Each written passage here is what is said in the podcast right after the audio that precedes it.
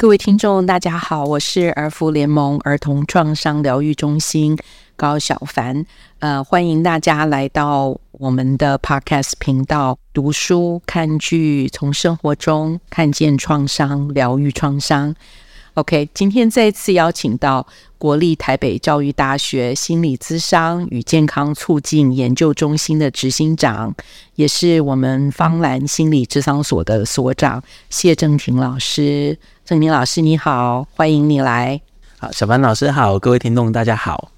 那个郑平老师呢，是一位好朋友，他的领域其实是跟孩子工作，所以当我最近去看了一部很心爱的电影的时候呢，就立即想到他。那这部电影就是史之玉和导演的《怪物》。在看完整部影片之后，脑海中出现的无论是画面或者是议题，工作上的困惑都非常多。所以政廷老师，我可能就要。开始问一下哦，这样子的一部电影，你觉得对于你来说，你印象最深刻的，或者是一定要说的话啊，有没有一些你愿意先跟我们就是分享一下的？好的，谢谢小凡老师哈。我刚好在看这一幕的时候，因为它的剧情分成三幕嘛，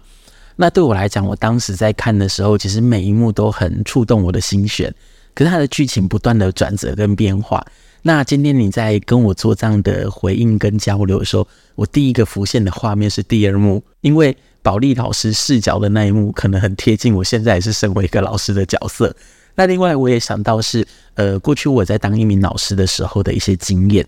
好，所以对我来讲，我第一个最快速浮现在我脑海里的画面。想到的就是保利老师的那个情景。我觉得保利老师对我来讲啊，其实他是一个愿意去关心学生的老师，然后也可以跟孩子打成一片。然后呢，在他的经验里面，他其实是用心的想要去保护好每一个孩子。好，有别于第一幕看起来好像是一个很奇怪，然后连在道歉会上都在吃糖，到底在干嘛的老师。所以我觉得第二幕反而强化了我对他的这些印象。然后也因为这些印象，我也开始思考，让我印象好深刻的一幕是，当他跑去发现他误会了凑，然后呢，他跑去凑的家里的楼下，想要跟凑道歉，结果找不到凑。所以呢，我觉得这让我想到一个很棒的事情是，原来大人其实是可以试着跟孩子道歉，当自己发现自己真的做错事的时候。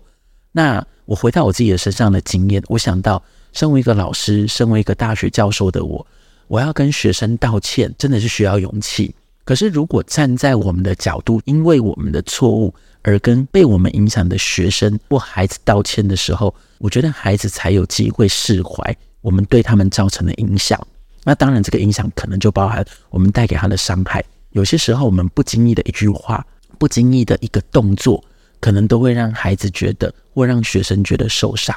好，比方说。某一次，孩子可能听到爸爸一个指令或妈妈一个指令，说：“你怎么动作这么慢？”孩子会不会就想说：“我没有很慢呐，我只是今天身体真的不舒服。”可是爸爸妈妈一个不经意的话，造成这个孩子开始想说：“好吧，反正你就是觉得我慢吞吞，那以后我做什么就慢慢来就好。”然后越来越慢，越来越慢，就真的不断的恶性循环。所以，如果这一对爸爸妈妈有机会意识到自己原来这样对待孩子，对他影响这么大，而给孩子一个诚挚的道歉，我觉得很需要勇气，但也可以让孩子看到大人的善意，跟不是大人就不会犯错的这种观念。对，所以这是我第一幕我印象非常深刻的部分。然后再过来另外一个部分呢、也让我印象很深刻的是，这个剧情里面出现非常非常多的刻板印象。那个刻板印象，哇，那些台词真的让我好触目惊心。在二零二三年的现代，竟然还会出现这些台词。好，比方说，他有说知道花名的男生不会受女生欢迎啊！糟糕，我本身真的是一名花痴，因为我很爱种花，所以我可能对于花的每个名称都很了解。然后我可能看到这个植物的样子，我我大概可以当植物百科了。然后我想说啊，糟糕了，这样真的没有女生喜欢我嘞，怎么办？对，所以我第一个想到是这个。然后他当时有说，怕黑的男生不受女生欢迎。嗯，然后也提到说，你们呢、就像男生一样握手言和吧。所以我觉得这当中在在的都在反映好多性别刻板印象的东西，值得我们去反思。我觉得在现在的社会里面，这些性别刻板印象，我们努力去试着要打破，但很明显，也透过这个电影在提醒我们，我们还有很多努力的空间。即便大家已经很尽可能、很努力的要去打破这些刻板印象，但可能还是有蛮多值得大家一起在努力的地方。好，这是我第二个想到的。那另外最后一个我想到的是啊，我觉得在这个过程里面，其实凑跟伊里的互动都让我有很多的感触，因为他就是两个小男孩，很天真无邪，然后很自然、很本能性的回应跟互动。但是这种本能性的互动，看在别人的眼中，好像就不是一件太一般，甚至可能不是一件太正常，甚至也是用。电影的名称，甚至是所谓的怪物，所以对我来讲，我就开始思考的是，到底谁来命名怪物这个名称？到底谁可以给别人怪物这个称呼？自己给自己吗？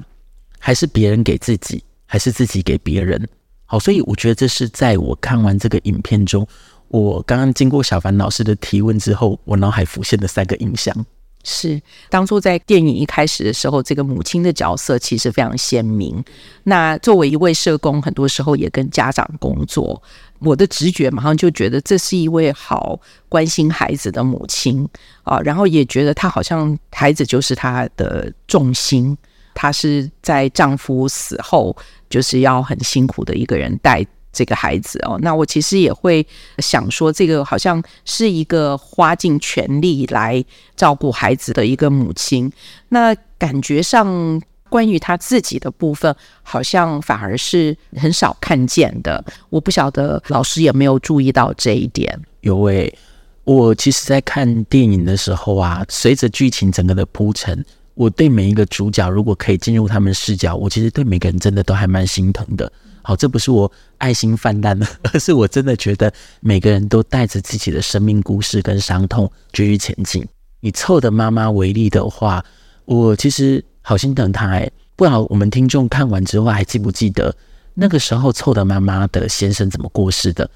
凑的爸爸是跟小三出去玩，意外死亡的。但是凑其实是带着爸爸的基因，而且可能跟爸爸也长得有一些像，或特质有一些像哦。他如何去放下对爸爸的怨恨，甚至全心全力把对爸爸的爱转移到全部对凑的爱身上，想要把这个孩子保护好，然后甚至也告诉他说：“我只是希望你未来可以长大之后结婚，或者是过一般人的生活。”我觉得这个好像已经回应到妈妈几乎已经忘了爸爸背叛她的事情，自己也曾经经验到爸爸给她的伤害，她到底是忘记？还是害怕想起，然后把全部的注意力转移投注在凑的身上。我觉得这是在这个过程中，我看了好有感觉，但也对这个妈妈好心疼。因为即便她是一个爱孩子的妈妈，她也有她的需求。我们大家都是，我们其实就算再爱我们的家人，我们还是有自己的需求需要我们去关注的。但显然在电影里面，我看到的是臭的妈妈为了臭，不惜牺牲自己。不惜忽视自己所有的需求，只为了臭可以好好的过一般人的生活，会让我觉得，所以妈妈你的需求在哪里？在我们华人社会，尤其在台湾社会里面，很多的妈妈也是这样啊，为了家庭已经牺牲掉自我了，然后为了家庭，好像连自己喜欢什么、自己爱什么都忘记了。所以有些时候，你问妈妈：“妈妈，你爱吃什么？”他可能想说：“哎，对耶。”我到底爱吃什么？我好像很久，真的没有煮过我喜欢吃的东西。我煮的都是我们家其他人爱吃的东西，所以我会觉得要提醒我们在场的各位听众们，还有也提醒我自己，然后也分享给小凡老师的是，适时的关注自己的需求，因为我们把自己照顾好，我们的内在，我们才有可能更好的去照顾我们外在的这些伙伴们、小孩们、学生们、同事们、朋友们。是，那么跟比利的爸爸很强烈对照哦，那几乎是我这个现在听到正廷老师说之后，马上就在脑子浮现的，就是那个会形容孩子是猪脑袋。对，那这样子的父母，您在工作当中有见过吗？那他们只是严厉呢，还是说为什么会以这么样，我自己认为是很恶毒的？字眼来形容自己的孩子，那老师不知道是怎么样看待呢？好，小帆老师，我这刚好想到我有两次的经验哦。这两次的经验呢、其中有一次是我有一个还不错的朋友，他的状况就是，他其实真的是长得，以我们现代的标准来看的话，他其实是一个非常外形姣好的个体。可是啊，他怎么样都对自己的外在都不满意，因为我们都跟他很好嘛。我们说，哎，你已经够好看了，那你怎么还对自己觉得自己不满意？然后不断的要透过各种医美让自己更好看。有一次，我们就可能喝完酒，大家比较放松，他终于说出他为什么这么在意他的外表。因为呢，从小到大，他的爸爸妈妈还有他的其中一位兄弟姐妹，就都会跟他讲说：“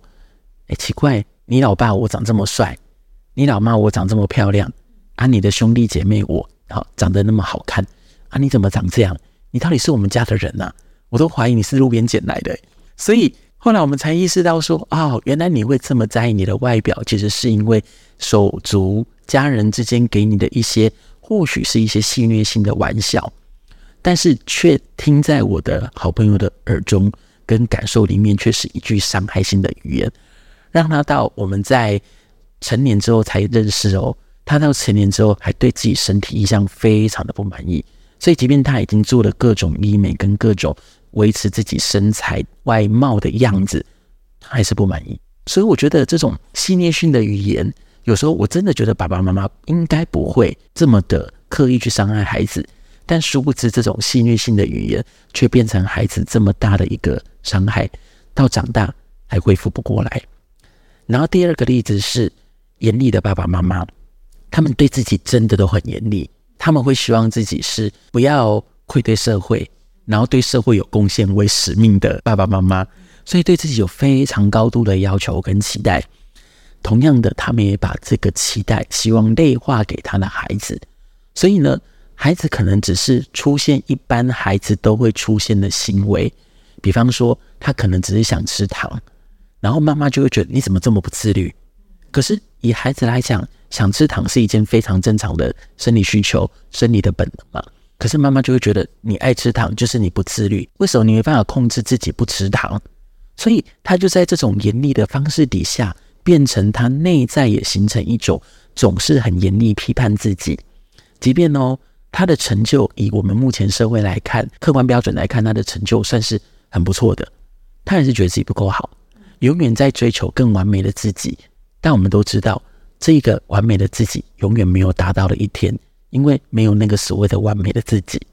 嗯，所以我想跟小凡老师分享到的是，我们可以看到第二个例子，就是这个爸爸妈妈以爱之名行了伤害性的语言，因为他期待孩子更好，他还期待孩子自律，但没想到用了这些语言，比方说你怎么那么爱吃，孩子就觉得很奇怪，我只是想吃糖，我没有爱吃啊，为什么你要这样讲我？所以，孩子慢慢形成一种印象，就是我不好，我不好。即便他做得再好，都觉得自己很糟。所以这两个例子在提醒我们：不管你是爸爸妈妈，还是你是任何一般的社会大众，我们尽量要去留意自己语言的伤害性，因为我们常常都说“说者无意，听者有心”。当对方听到的时候，理解到的语言，可能真的感受不是这么一回事。那当中也带着。爸爸妈妈可能自己本身的伤害，比如说以第二个例子为例，爸爸妈妈可能在成长过程中，阿公阿嬷也是这样要求他的爸爸妈妈，所以世代传承下来之后，孩子就面临更严厉的指责、跟批评、跟提醒。所以我还是要提醒大家，我们不喜欢的东西，尽量去调节，尽量不要让它在之后再继续发生下去。刚才哦，正廷老师提到那个伊里的爸爸，哈，对于伊里其实是有很多语言上的对待，哈，对于伊里来说应该是一种伤害。可是我在电影当中看到伊里还是非常乖巧，他有讲到他可能要离开啊，他还是尽量的在做到他爸爸对他的期待。哦，那这样子的一种矛盾，哈，因为感觉上为什么他不敢反抗？或者是不愿意反抗，我们的工作当中，甚至于看到一些受到严重伤害，甚至于虐待的孩子，还是对于他们的父母，还是有呃相当的忠诚。老师有没有在这方面的一些就是了解或者是解答，为什么孩子会有这样的一个讨好父母，然后希望达到父母的期望？OK，好，呃，这个回应到我从两个部分来谈呢、一个部分是情感连结的部分，因为怎么样，其实都是自己的爸爸妈妈，所以其实还是会希望自己跟父母亲之间的连结还是可以保存着。所以这也是我常常看到说，好多其实即便在爸爸妈妈那边得到很多的伤害、不好的对待，但他们还是希望可以跟爸爸妈妈有一些连结的经验。所以这是一块从小孩的角度来看，连结之外，还有一个是因为小孩他们的资源跟各方面的条件必须要依傍着爸爸妈妈，所以他们也必须从本能性的去靠近他的爸爸妈妈来取得这些东西，所以。他们很容易会发展出一些调试或者是因应技巧，像刚刚小凡老师谈到的讨好，他就想说：哎，以前这样子你会这样对我，是不是我不够乖？是不是我不够好？所以我乖一点，我讨好你，是不是你就不会这样对我？但很遗憾的，我们都知道，其实大人是有一些困难或遇到一些问题的，但小孩不知道。所以小孩只能够用他生理的本能，或他当时那个发展阶段可以有的方式去应对爸爸妈妈。所以往往我们可能就看到的是讨好的方式。所以很多我们知道受创的孩子，最后还是会期望跟爸爸妈妈重新连接回那个连接。我觉得跟这个又很有关。那第二个部分，我觉得也是一个期待。应该说，我们人的亲密感、归属感的需求都还是存在着。那那个亲密感跟归属感的需求，其实最重要的基本条件之一，跟家人嘛。所以这也是我常看到很多长大之后的个体，他们其实童年或成长过程中经历到很多来自原生家庭的伤害，但他们都会希望自己有机会改变，有机会跟伤害自己的家人达成一个和解的过程。但是通常很难改变的，就是那一个受伤的个体。但是往往伤害他的那个家人没有改变，所以最后又会期待落空。所以我觉得这真的是我们好多我们遇到的案主，或者是我们遇到的个体很辛苦的地方。是对于这样子的一个，有些时候是一个恶性的循环，我们会好希望说他有一天可以终止。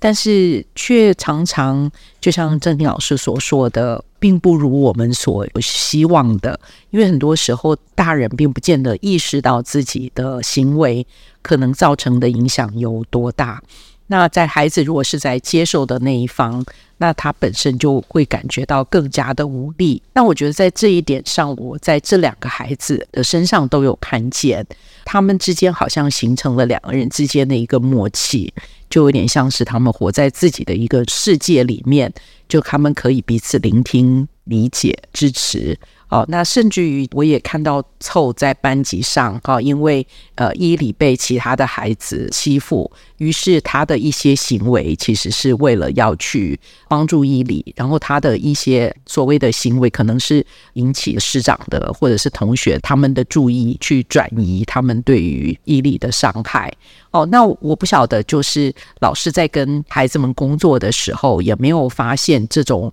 他的行为跟他的内在思考其实是不一样的，或者是以成人的角度，并不是全然可以理解的。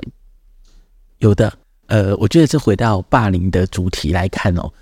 我刚刚脑海刚好浮现一个画面是，有一个曾经在师长眼中，在学校很爱欺负别人的。高中生，然后呢，在大家眼中，他其实十恶不赦。因为我有一些因缘机会接触到他，然后跟他互动，陪他谈一谈，然后他也愿意开始跟我分享一些心事。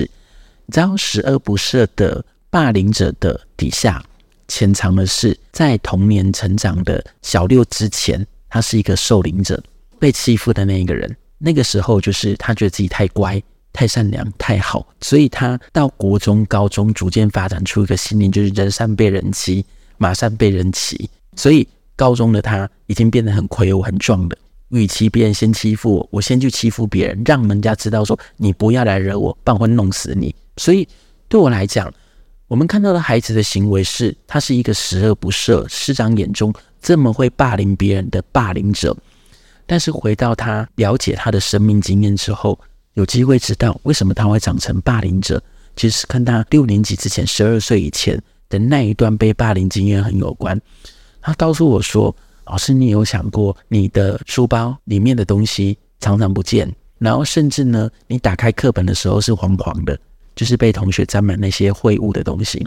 文具不见了，老师指定要带那个东西，他当天没有办法完成那个作业，然后老师还处罚他。他觉得这是什么世界？为什么明明是我的东西被藏、被弄丢、被用坏，甚至我还书本被沾一些秽物，为什么最后被处罚的是我？所以对他来讲，他其实已经形成一种对社会、对世界、对人的不信任。所以他国中、高中，他就已经慢慢转化成：好吧，我要遏制这种现象。我跟老师讲没有用，学校体制保护不了我，我只好用我自己的方式来保护我自己。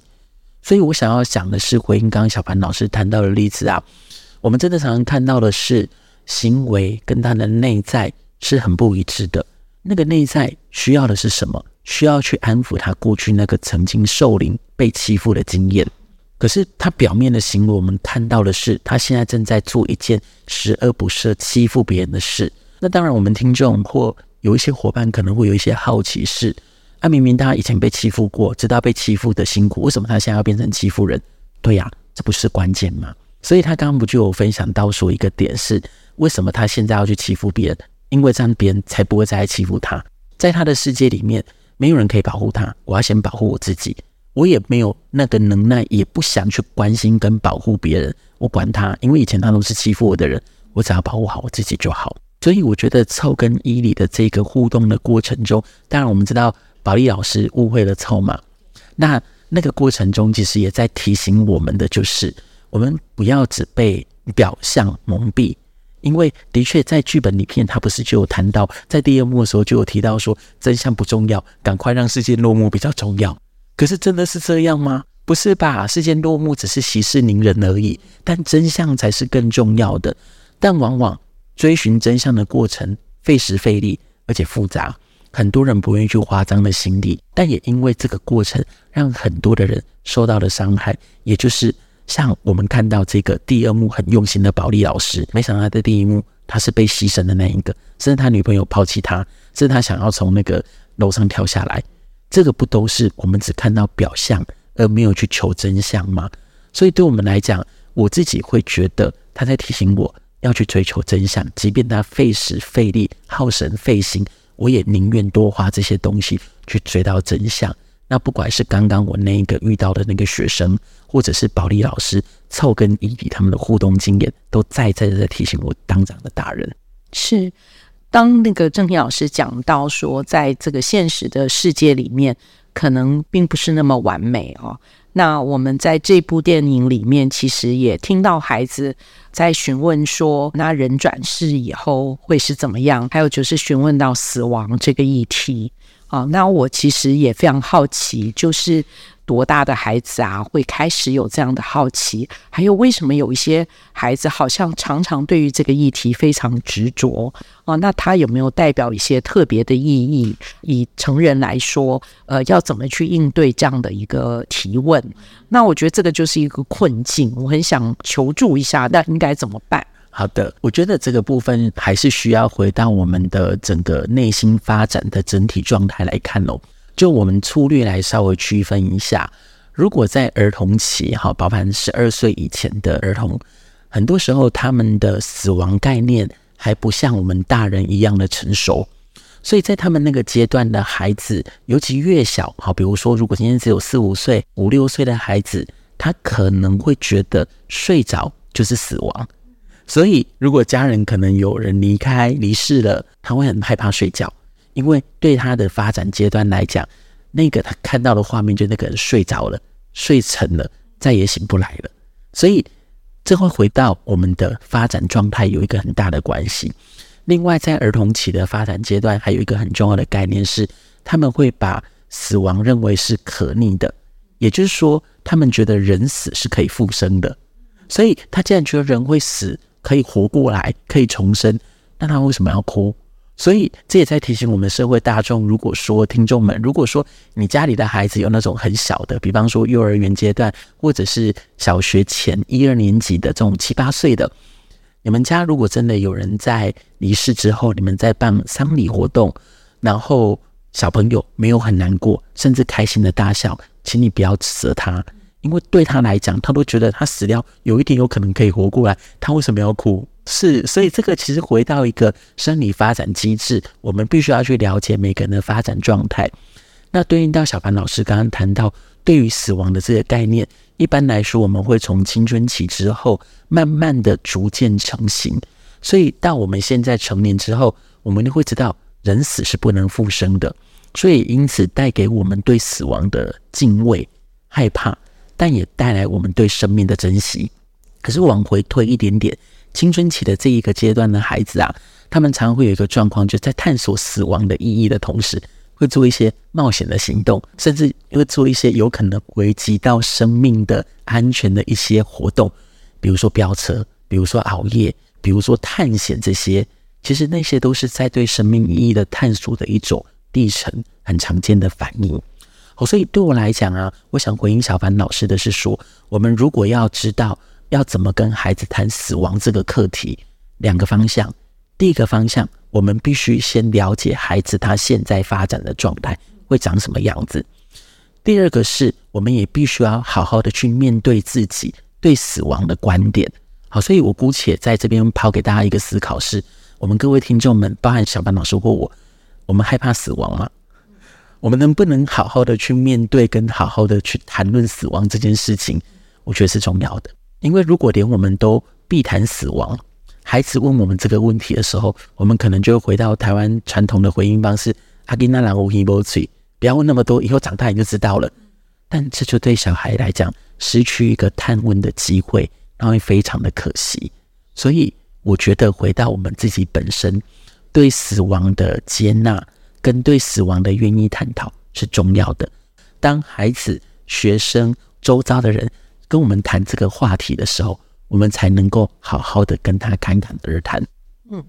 我觉得这一点很重要。但我现在可能要把这个话题转一个方向哦，因为很多人都说是枝裕和是一位很会跟儿童演员工作的导演。那我在这部电影里面就明显的看到，在这些孩子他们的特质上也有一些不同。那比如说伊里的话，他比较符合一个。气质上比较阴柔的哦，那对于一个男孩来说，呃，他除了长得清秀之外，就是说他的行为表现好像也就是会符合现在大家认为说不勇敢的、没有男孩子气的。这样子的孩子，所以我觉得这部影片哈，我们也看到一个可能多元性别的一个议题。那不晓得老师是怎么解读跟看待它里面的这个意涵？好的，对我来讲啊，我觉得这一部让我很有感触之一是，我那时候读完之后的两个想法。好，第一个想法是，我要把它套入性取向的一个方向吗？当时的我，我并没有特别往这里去想，所以我就带到我第二个想法是，我会觉得这个是在他们国小阶段的孩子很真实、很真挚的日常生活互动，两个男生之间的一个互动的情节。对我来讲啊，我觉得伊里这样的阴柔的特质，还有包含他这样子的一个呈现，我觉得我们必须要去看到他特质带给他的优势。而不是一直放在他特质带给他的比较负面的地方，但这个负面是我们大人建构的。对我来讲，比如说以他的这些阴柔特质，我如果是他爸爸，我会还蛮开心的，因为他是个乖小孩，一点都不用我担心。对，可是如果今天放在是一个性别刻板印象里面的，我会开始担心起他的状况。诶诶，糟糕，他怎么这么阴柔？他真的是男生吗？可是他是男生啊。那我又开始有更多魔幻式的思考，是他万一他这样男生，他以后长大性取向会不会不一样，跟一般人会不会不同？然后如果他真的不同怎么办？他一生是怎么进行？那我身为他的爸爸，我怎么办？所以我觉得站在这样的思维底下，一系列负面的思考就会跟着来，人会跟着焦虑，焦虑的过程中就会做出很多失去理智的事情，就像伊里的爸爸会跟他讲，跟老师讲他是怪物。然后会说伊迪是猪脑袋，我觉得他是因为太焦虑，他看到他孩子的这些跟传统社会、跟他认知社会里面的男性的特质很不一样的状态而回应出来的。所以我觉得我们大人怎么想，其实影响到我们怎么跟小孩互动。我们看他是一个阴柔特质跟一般的人不一样的怪物的时候，我们互动就会用怪物的方式来跟他回应。反过来，我自己戏称说，如果真的有机会当伊犁的爸爸的话，我真的蛮开心，因为这孩子一点都不用我担心。我会很期待这个孩子就这样照他长成他的样子去发展。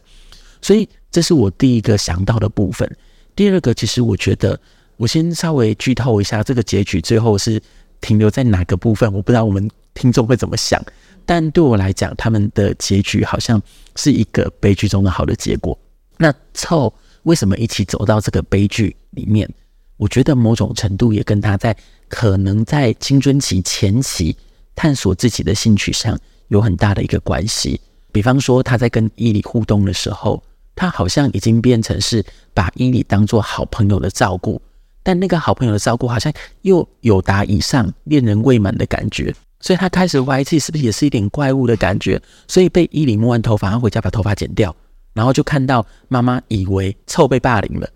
不然为什么他头发剪得乱七八糟？可是某种程度，我会觉得他是不是也觉得自己怪怪？怎么会被伊犁这样摸完头发？他不想接纳那样的自己，所以把它剪掉。所以我会觉得这个过程在提醒我们自己：如果面对孩子，或者是面对我们周遭的人的时候，多一些观察，多一些了解，多一些尊重，可能结果会完全不一样。嗯，所以这样子的一个让孩子顺着性子去探索自己，或者是了解自己的这个过程，应该都是必须的。那大人的角色，或者是说家长的角色，应该是在旁边陪伴他们，然后协助他们去理解，哦，或者去思考，哦，那这样子的一个。角色对于很多的父母来说，哦，有些时候他们其实很难拿捏那个度到底在哪里。那如果他没有关注到某些议题，他可能非常冷漠。那过度的反应又可能像刚才说的伊犁，他的父亲就马上有很多的焦虑反应，然后甚至于就要出手了。那所以在这个过程里面，其实反而把两个孩子好像挤到一个角落里，让他们变成两个彼此能够依靠的关系，那形成他们两人之间的一些默契，甚至于我们把它解读成是一种他们的这种逻辑，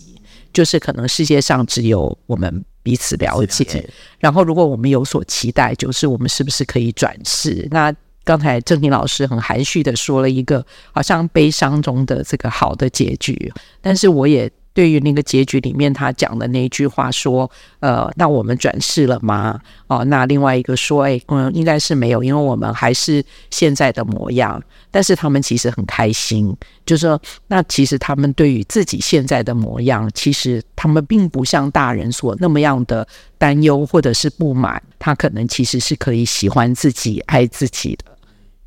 是的，完全同意这样的想法，因为可以看到两个孩子在。大人跟社会构筑出来的世界里面，活得好辛苦哦。所以他们以某种程度也在找寻适合他们两个自己真诚自在，不用被这么评价、这么压抑的世界里面去成长。所以这让我想到啊，在他们去找伊犁的那一幕，我让我印象好深刻，就是妈妈跟老师两个人去找伊犁跟凑。然后呢，当时那个画面是他们到火车的翻覆地点的时候，当天雨水冲刷掉非常多的泥土，盖在那个火车上。妈妈跟保利老师不断的用手去拨开那些泥土。对我来讲，那一幕是非常有张力。我觉得导演好像刻意在那边停留蛮久的。好，所以我一直觉得那一幕好长哦。但让，我想到的是，那些污泥好像真的就像我们社会或周遭的人。带给伊犁跟凑的这种污名跟这种标签，妈妈跟保利老师想要怎么拨也拨不去，然后也包含妈妈可能是一个寡妇，丈夫背叛，或者是被小三抢走的一个失败妈妈的角色的污名，怎么拨都拨不去。一样的，保利老师面对到他可能被指控他是伤害学生而没有工作，女朋友又跑了，又想自杀，一个失败老师的污名，怎么拨都拨不去。另外是。这两个孩子被建构出所谓的怪物的意象，怎么拨都拨不去。那一幕真的让我觉得，不但提醒我们，我们应该要在我们自己本身去思考，我们是不是就像那一堆泥土一样，一直在给别人泼很多的泥土上去，别人怎么拨都拨不掉。我们没有办法去改变别人，但我们可以改变自己。从我们自己试着不要当那一个造成别人污名跟贴别人标签那么快、那么容易的那个人，我觉得从我们大家开始，一个两个慢慢影响，一里跟凑的这种经验比较不会再发生。我觉得是我们期待的一个情景。是，我想曾婷老师替我们做了一个很完美的一个注解啊，就是在整部影片里面，它其实不断的反转，那并没有任何一个人是绝对的恶人，然后也没有一个视角是全知的一个视角，所以感觉上这部影片本身就是一个惊喜，但是它的确也让人很震撼。那我记得我在看完的时候是被定在那个位置上，很需要缓和一下，对。结果我是冲出去，冲到咖啡馆去喝了一杯热咖啡，然后吃了一块饼干，安抚自己。所以对于这样子的影片，我想是有很多的提醒。对于任何一位关心儿童的成人，觉得这部影片其实让我们知道，如果我们今天真的有了一个一整部影片的全知视角的话，真的有很多事情是我们可以去尽量避免的。就包括刚才老师说的，不去贴标签。呃，不去觉得别人是错的，别人是奇怪的，只有自己是对的啊。那我觉得这些应该都是我们可以去尝试的。那我今天要谢谢郑婷老师来跟我们一起分享这个观后的这些发现。好，那我也觉得很不孤单，因为有人跟我一样这个受到震撼，然后也有很多的反思。那我们就期待下一本书跟下一部电影。好。最后啊，也顺着小凡老师的想法，好，我也有一个小小的经验，刚好也想要跟我们的听众做一些连结哦。就是啊，在电影里面，我不知道大家有没有印象，有一幕是校长对着凑说：“如果你有不能说的秘密，就对着乐器吹奏。”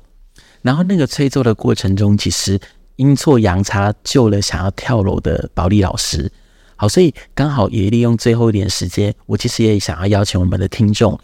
来整理一下自己，来回顾一下自己。对凑来讲，他遇到不能说的秘密或辛苦的时候，他是去吹奏乐器。那我们的听众呢？你们遇到困难、遇到不能说的秘密，你们的方法会是什么呢？好，期待你们在心里想一想。那如果有机会，我们可以一起交流。好，谢谢大家。嗯，谢谢，拜拜，拜拜。